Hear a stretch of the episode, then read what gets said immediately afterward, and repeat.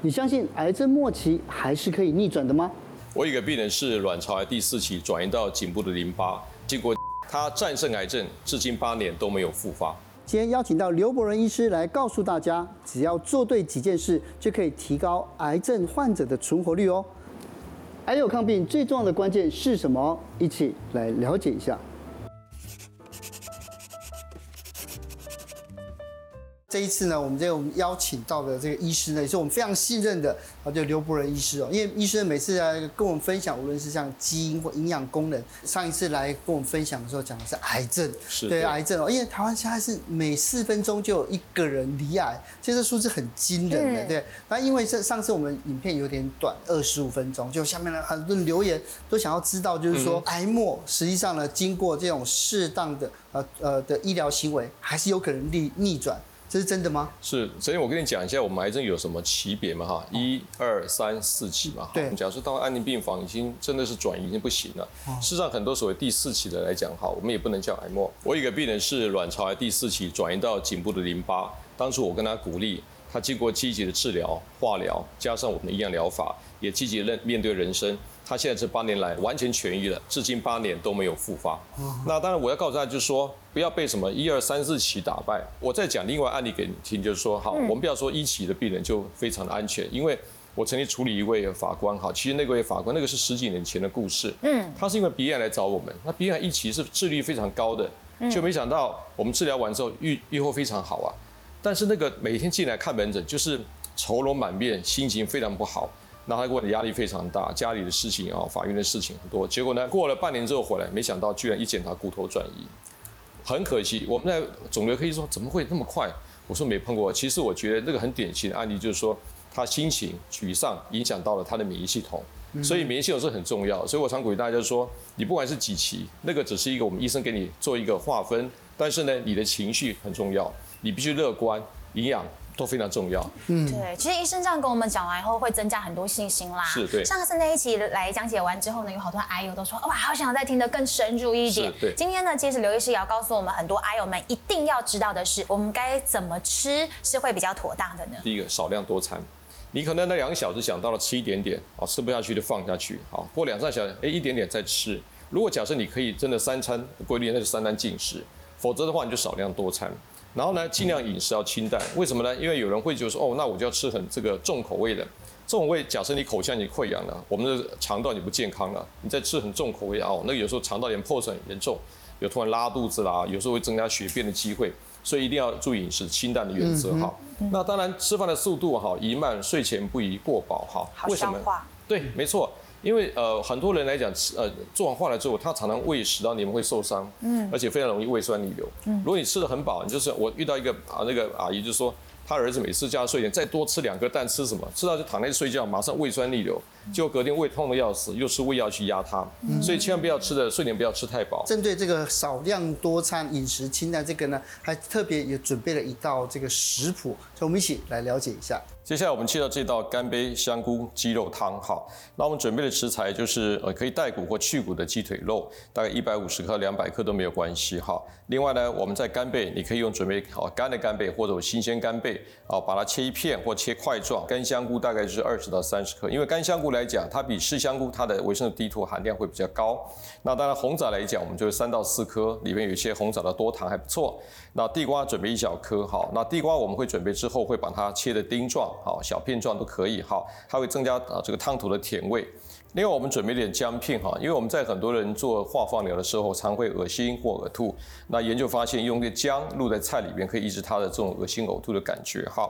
那当我们在呃，如果说带骨的鸡腿肉，我们可以再稍微烫了大概一分钟，先把这个鸡骨的一个血水去掉腥味哈。那等到食材备好之后呢，我们可以把它整个放在这个锅里面去。加足够的水，滚了之后，我们再呢可以把它变成小火盖住哈，小火焖煮大概三十分钟。三十分钟起锅之后呢，加点米酒，加点盐，就是非常棒的呃干贝啊香菇鸡肉汤。嗯嗯，好好喝啊！你喜欢喝鸡汤吗？嗯。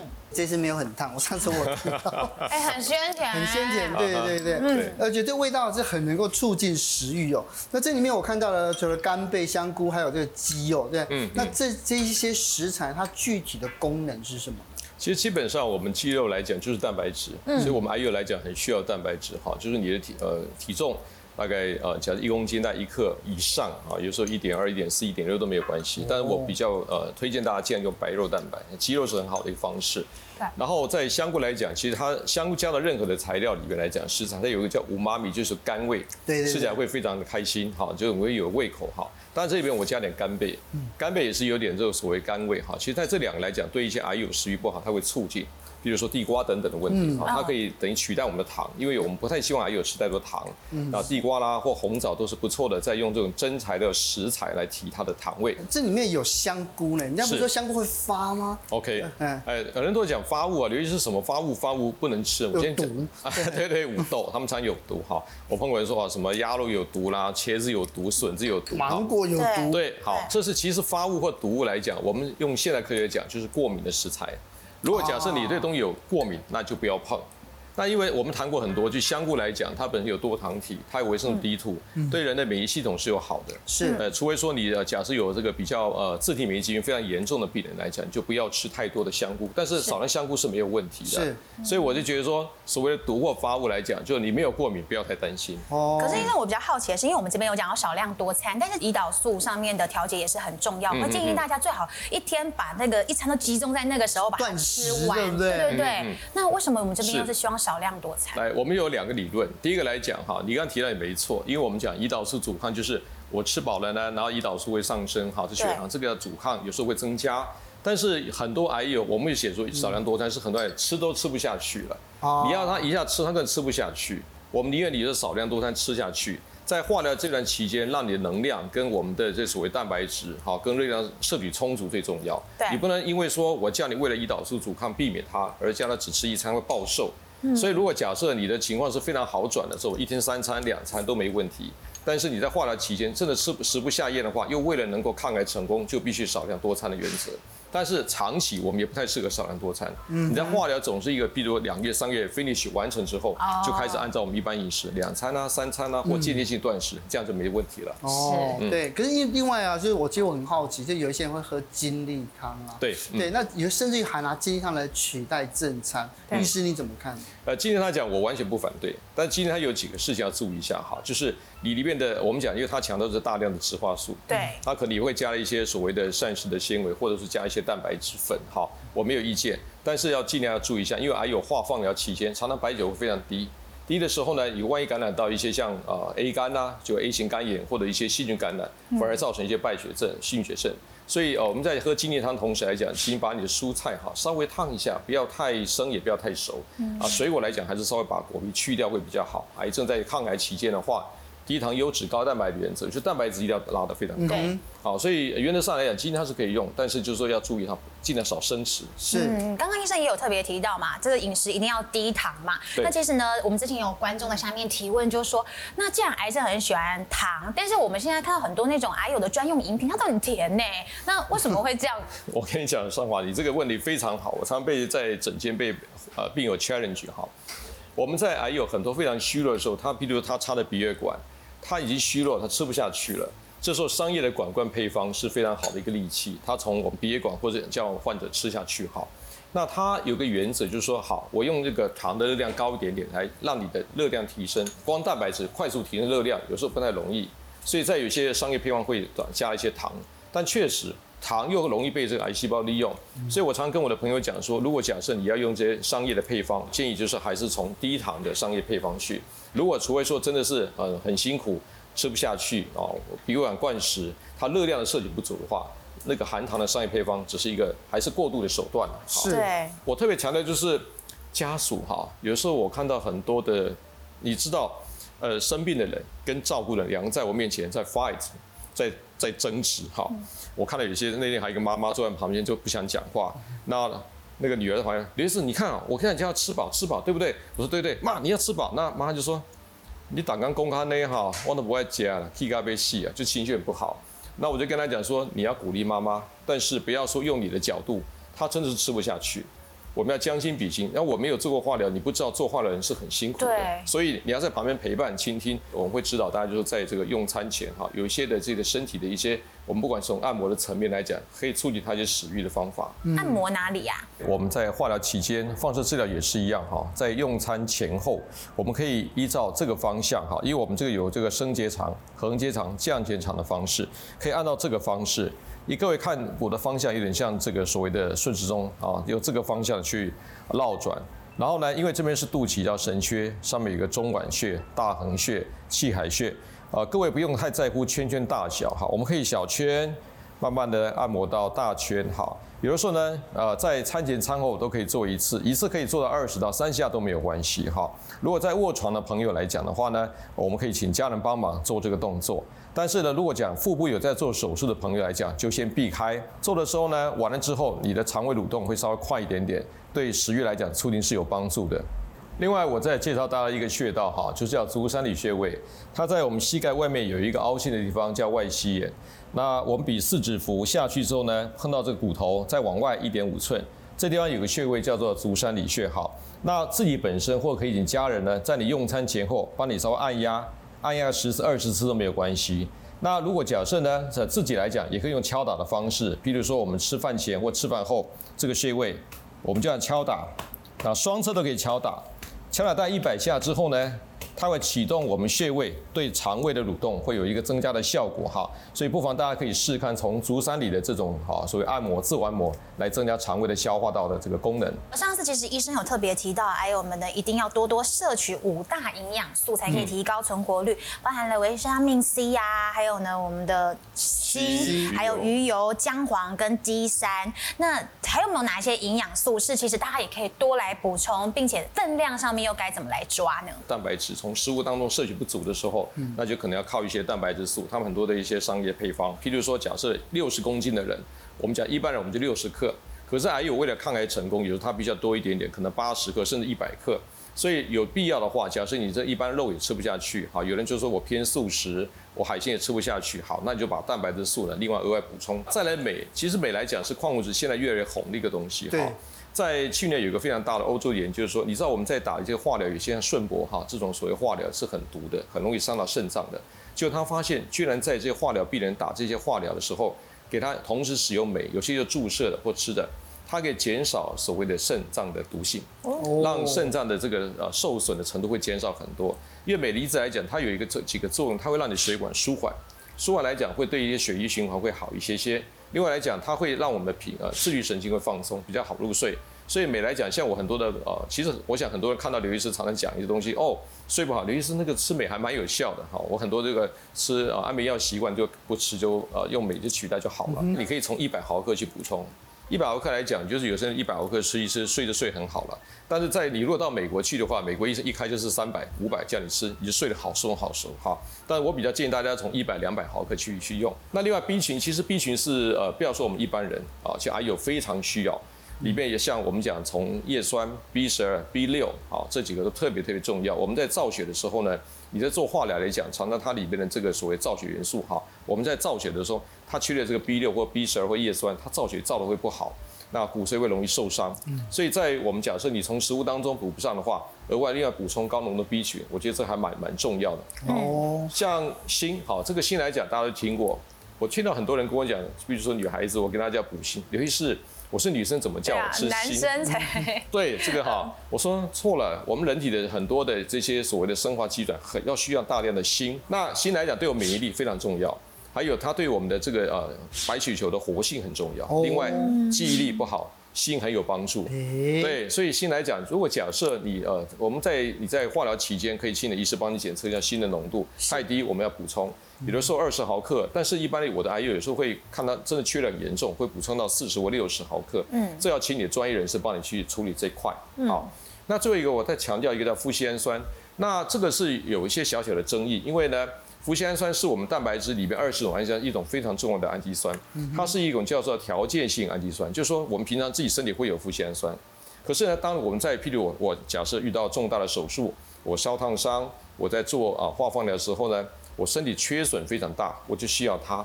它可以帮助你整个黏膜系统的修复，呃，对于白酒的稳定度很很有这个好处。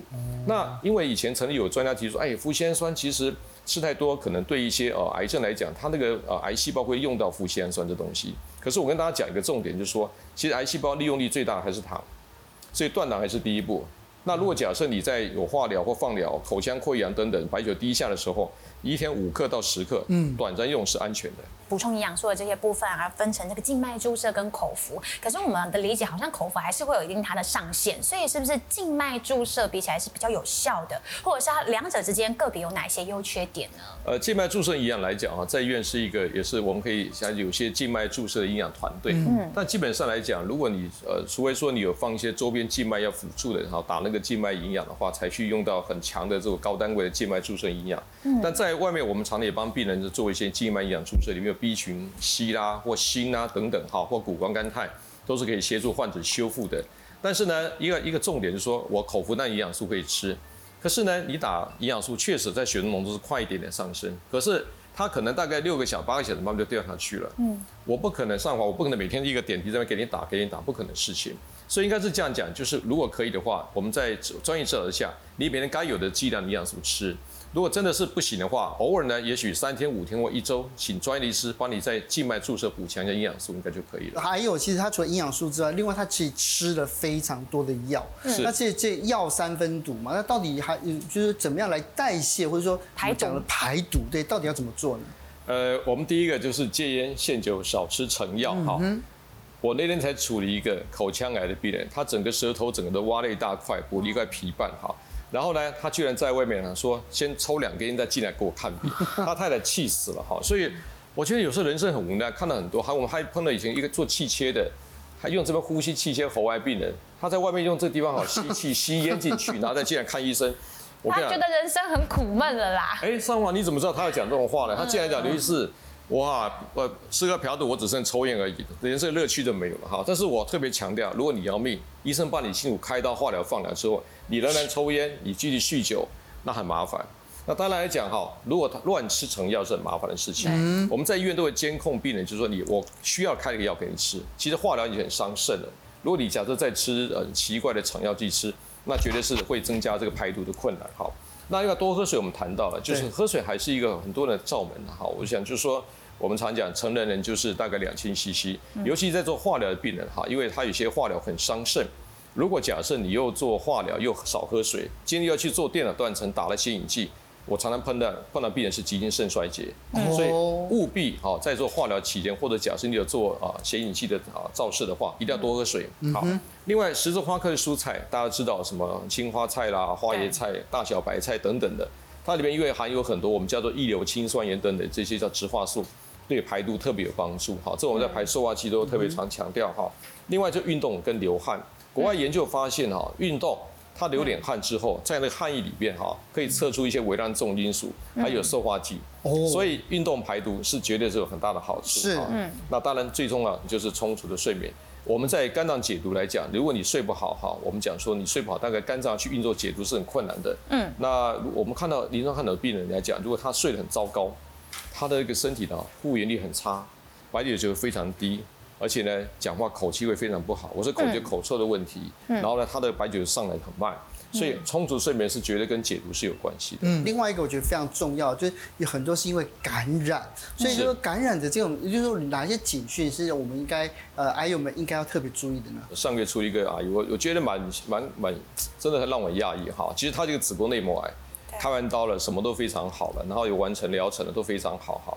那后来他女儿打电话给我讲，说我妈怎么住院？我说怎么回事？爬好的吗？他说发烧，他忍耐三天不想看医生。嗯，他回到家看她妈妈脸色苍白在颤抖，然后他送到医院去，然后医生跟他讲说，啊、呃，这个泌尿系统感染，而且引发到肾脏感染，而且败血症，送到 ICU 去了，很不幸三天就休克就过世了。哦，癌症治疗很好哦，好，所以我特别提醒大家，就是说我们在治疗完了之后，有时候免疫力非常差，也会容易感染。好，譬如说发烧、畏寒。当然，我不是说你一发烧，哦，这个你马上去看医生就马上就是，也不是那么恐怖了。但是发烧合并胃寒，我们台湾叫胃胃瓜，啊，恋爱内好这个东西来讲，这个几乎都有感染的问题。那感染来讲，但是我们发烧还有其他不免疫系统的疾病哈。但是如果假设你稍微微烧三十七、三十呃三七点五、三十八度，如果再加医生给你开点像我们讲类似普拿疼的这个乙酰胺酚，吃一次好了那就无所谓。但是如果超过大概呃二十四小时发烧有胃寒，不要拖，先到医院去检查。好。第二来讲就是，如果医生开了抗生素，代表说他确定有细菌感染，抗生素是有疗程的。嗯。好，其实我个人不太喜欢叫病人吃太多药。但是当有如果吃抗生素来讲哈，你就谨遵疗程，否则它的细菌会养成抗药性的菌株，就很麻烦哈。当然我们讲还是要注意一些药物的副作用哈，因为确实有些我们的药物来讲，就是它对身体来讲很多的副作用，比如说皮疹啊，或免疫系统不好啦，啊化疗口服化疗会让你白球下降，那也可能造成感染好。所以我是提醒大家，癌友就是治疗期间，我们不要说抗癌成功之后反而造成感染的问题，就很糟糕了。是，医生是不是还是有一些更激励我们癌友们的故事可以告诉大家，就千万不要放弃。对，我那天才碰到一个癌友哈，一个女生，那她是其实我照顾她已经五年了。